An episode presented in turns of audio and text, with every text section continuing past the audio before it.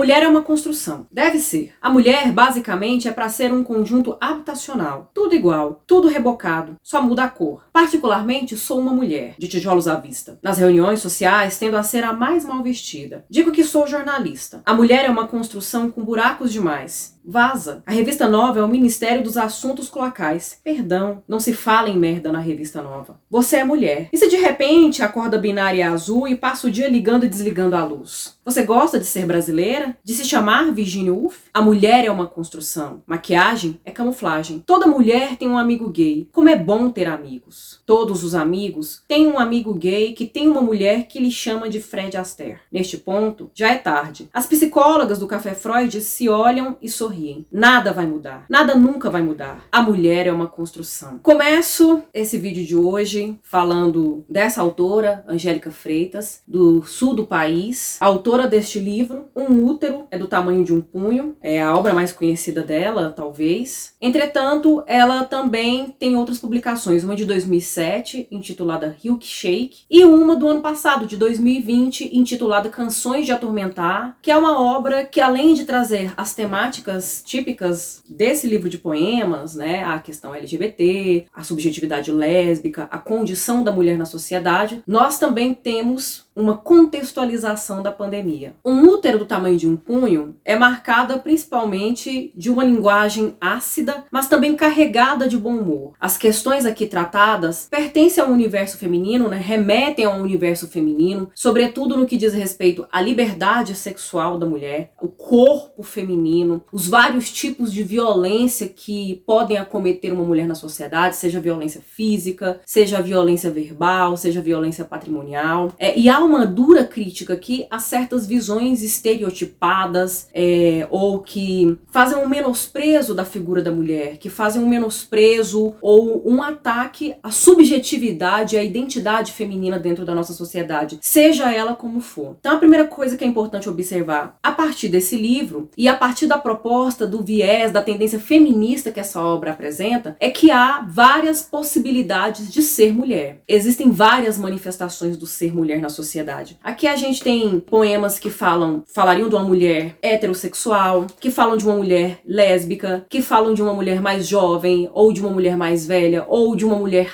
trans, né? Também há um poema aqui que vai, vai discutir essa questão. E o título faz referência a algo muito importante que tem sido discutido nos dias atuais, que é a questão da mulher tomar decisões sobre o seu próprio corpo. De muitas vezes a mulher ser tratada como uma máquina de fazer filhos, de ter bebês, é como se ela se visse única e exclusivamente para isso, e como se ela não tivesse, ou como realmente acontece na nossa sociedade, na nossa sociedade né? Não é nem como se acontecesse, que de fato acontece, da mulher não poder planejar a maternidade ou a não maternidade. E aí, nesse título, a referência ao punho, também faz um, um, um, diálogo com a questão mesmo da luta. É uma obra que vem com não só a questão literária, não somente a questão poética, e as discussões que nós podemos colocar no que diz respeito à literatura contemporânea, à literatura brasileira, à literatura de autoria feminina, à poesia e a sua subjetividade poética se manifesta aqui, mas também temos uma militância. Né? Há uma discussão sobre a autoria feminina lésbica, é, há uma crítica crítica não só ao machismo, mas à homofobia, que é seria uma outra faceta do patriarcado, né? É uma outra faceta do patriarcado, é uma outra maneira de desprezar o feminino, de desprezar as diferentes manifestações do feminino. E desse modo, de fato, a gente tem uma obra que tem uma postura feminista, pensando num feminismo que, que busca contemplar as várias possibilidades de manifestação do feminino e de ser mulher em nossa sociedade. Dessa forma, no fim das contas, a gente tem uma obra que ressignifica